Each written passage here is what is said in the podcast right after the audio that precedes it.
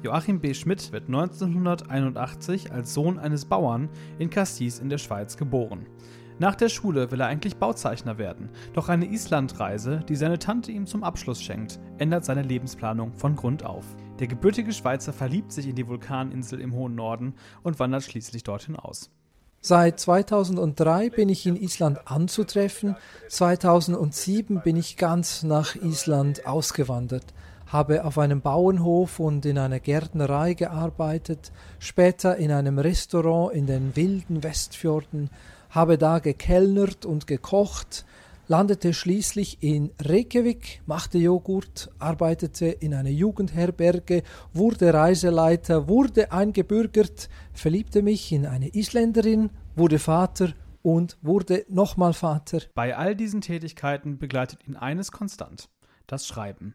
Egal ob journalistische Beiträge, Kurzgeschichten oder Romane. Joachim B. schreibt. Und das sehr gut.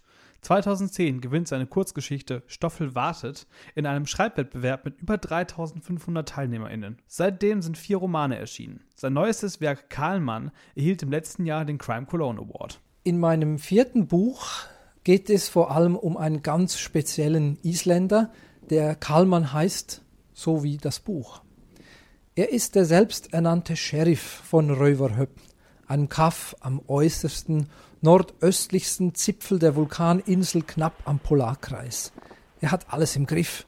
Kallmann patrouilliert durch das fast ausgestorbene Fischerdorf, wandert über die weite Melraka-Ebene, jagt Polarfüchse und fängt Grönlandhaie, die er zu leckerem Gammelhai verarbeitet. Besonders wird Karlmann vor allem durch seinen gleichnamigen Erzähler, dessen ungewohnte Sichtweise auf die Welt den Roman außergewöhnlich und zu einer ganz neuen Art von Krimi macht.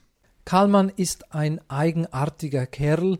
Die Räder in seinem Kopf laufen manchmal rückwärts. Zu Beginn der Geschichte entdeckt er eine Blutlache im Schnee. Der Quotenkönig des Dorfes wird vermisst. Polizei, Rettungswache und Medienleute kreuzen auf und damit überschlagen sich die Ereignisse. Karlmanns Welt gerät völlig aus dem Gleichgewicht aber mit seiner naiven Weisheit und dem Mut des reinen Herzens wendet er schließlich alles zum Guten, da bin ich mir zumindest fast ganz sicher. Kein Grund zur Sorge. Für die Recherchen zu Karlmann ist Joachim B. Schmidt extra nach Röverhöppen in den hohen Norden Islands gefahren. Zum Glück hat er den Weg zurückgefunden, sonst wäre er heute nicht bei uns in der Sendung. Herzlich willkommen bei Echo. Herzlich willkommen, Joachim B. Schmidt.